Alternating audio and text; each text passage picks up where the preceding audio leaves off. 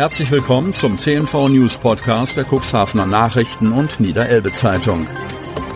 In einer täglichen Zusammenfassung erhalten Sie von Montag bis Samstag die wichtigsten Nachrichten in einem kompakten Format von sechs bis acht Minuten Länge.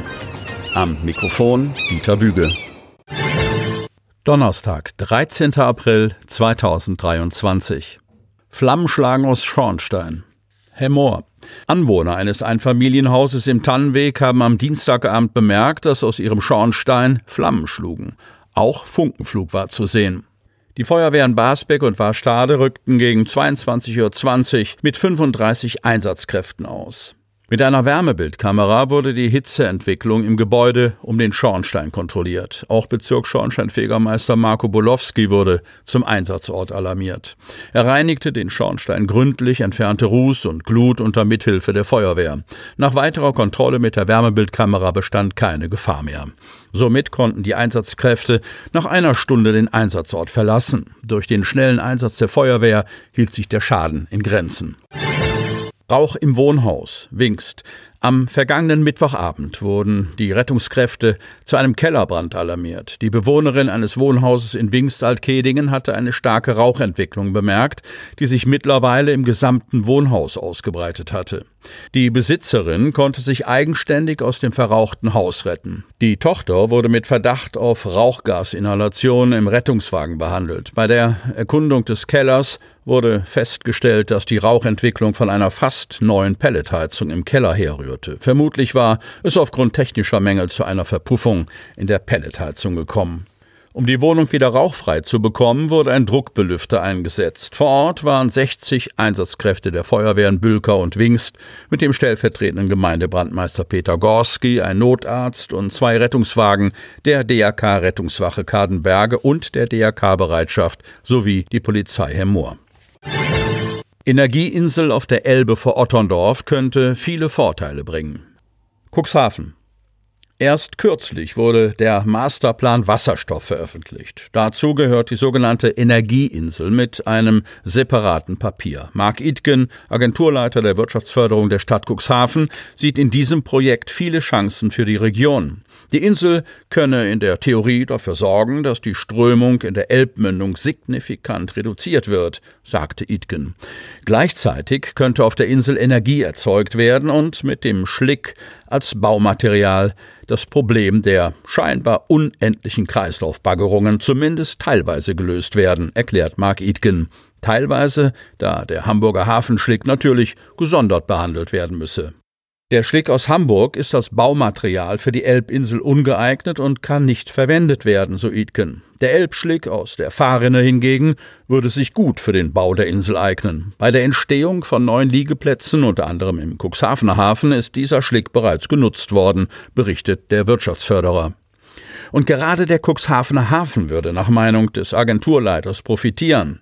Das deutsche Offshore-Industriezentrum ist ein wichtiger Bestandteil des Hafens von Cuxhaven und der Wertschöpfung vor Ort und ganz sicher ein Garant des Erfolgs zur deutschen Energiewende und energiepolitischen Sicherheitsarchitektur. Die Stärkung des Standortes und der Ausbau der Infrastruktur ist Grundbaustein für die Ansiedlung von weiteren Firmen auch im Bereich Wasserstoff. Produktion, Veredelung von Wasserstoff, aber auch Forschung und Entwicklung, sagte Idgen. Die Energieinsel würde nicht nur hunderte neue Arbeitsplätze schaffen, sondern auch von dem bereits vorhandenen Know-how in Cuxhaven profitieren. Doch nicht nur Niedersachsen hätte Vorteile durch die Insel in der Elbe. Hamburg könnte beim Thema Schlick profitieren und Schleswig-Holstein durch die Gewerbesteuer. Eine Win-Win-Situation für das Dreiländeredreieck, beschreibt es Mark Itken. Sollte es zur Umsetzung des Projektes kommen, müssten zukünftig auch Arbeiter auf die Insel gebracht werden. Als Ausgangspunkte für diesen Transfer würden sich aufgrund der Nähe zur Insel Cuxhaven und Brunsbüttel anbieten. Solch dauerhafter Transfer könnte genutzt werden, um eine Fährverbindung zwischen Brunsbüttel und Cuxhaven wiederzubeleben. Doch um ein Projekt dieser Größenordnung umsetzen zu können, braucht es vor allem Rückendeckung aus der Politik. Eine große Herausforderung könnten auch Genehmigungsverfahren und die Abstimmungen mit den Behörden werden, befürchtet der Wirtschaftsförderer. Aufregung um Baumfellarbeiten. Cuxhaven. Auf dem Gelände der ehemaligen Konrad-Hinrich-Donner-Stiftung am Döser Seedei spielten sich am Mittwoch auffällige Szenen ab. Bürgerinnen und Bürger beobachteten, wie Bagger und Gerätschaften zum Abholzen von Bäumen auf dem Grundstück anrollten. Umgehend erreichten die ersten Anrufe auch unser Medienhaus. Aufgeregte Bürgerinnen und Bürger berichteten, es würde etwas auf dem Grundstück der Donner-Stiftung passieren. Auf besondere Empörung stießen die auf dem Grundstück ausgeführten Fell- und Rodungsarbeiten, die so gar nicht zu der am 1. April begonnenen Brut- und Setzzeit passen wollten. In dieser Zeit sind laut Bundesnaturschutzgesetz Fällungen und Schnittmaßnahmen grundsätzlich verboten. Das Verbot dient zum Schutz der Tiere, die im Unterholz und in Bäumen Zuflucht suchen. Dort dürfen sie beim Nestbau und Brutgeschehen nicht gestört werden. Im Kleingarten dürfen wir seit dem 1. April gar nichts mehr machen und dort werden Bäume gefällt, ärgerte sich eine Anruferin.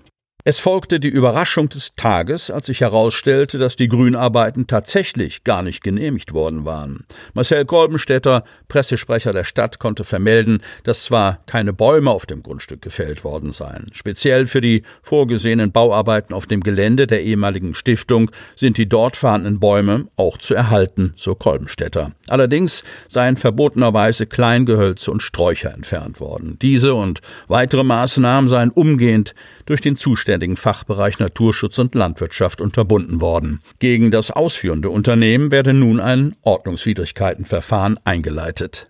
Am 31. Dezember 2018 hatte das von der Donnerstiftung betriebene Haus hinterm Deich offiziell seine Pforten geschlossen. Bis dahin hatte die Einrichtung unter anderem Tschernobyl-Kindern Unterkunft für Erholungsurlaub geboten.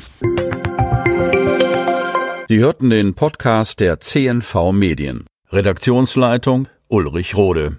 Produktion Win Marketing. Agentur für Text, Ton und Kommunikationstraining.